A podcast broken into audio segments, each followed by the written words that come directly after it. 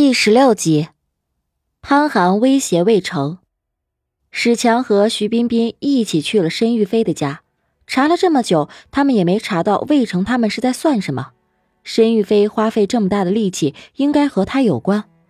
魏成在家里疯狂的算着什么，终于有了结果，他便疯疯癫癫的拿着手上的纸，说是要庆祝，然后给史强和徐彬彬都倒了一杯酒。魏成只是走出了第一步，未来可能还有一百多步或者更多。但庆幸的是，他走在了正确的方向。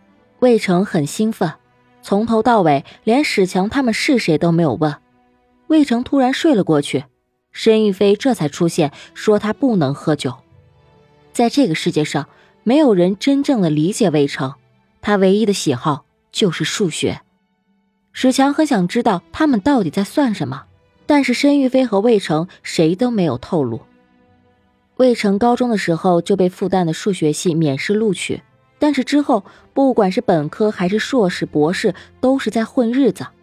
后来只能在学校里教书，但是也被末位淘汰了。之后也是一直处于闲散的状态。后来魏成遇到了申玉飞，二人很快结婚。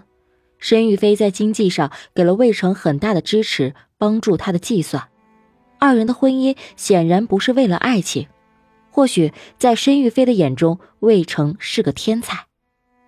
汪淼还在《三体》的游戏中，太阳准时按照计算的时间升起了，太史令却告诉秦始皇，天上有三个太阳，这是大难降临。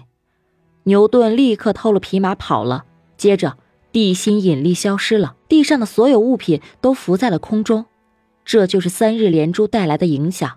一百八十四号文明在三日连珠中毁灭了。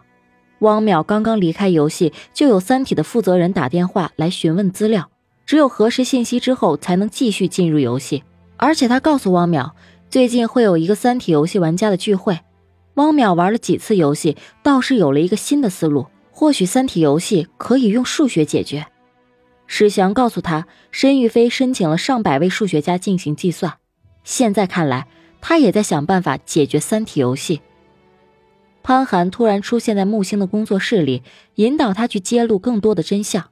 潘寒和申玉飞的确立场不同，但是他们不得不走在同一条路上。潘寒留下一个 U 盘就走了。随后，潘寒去见了魏成，要求他停止他的计算，这没有意义。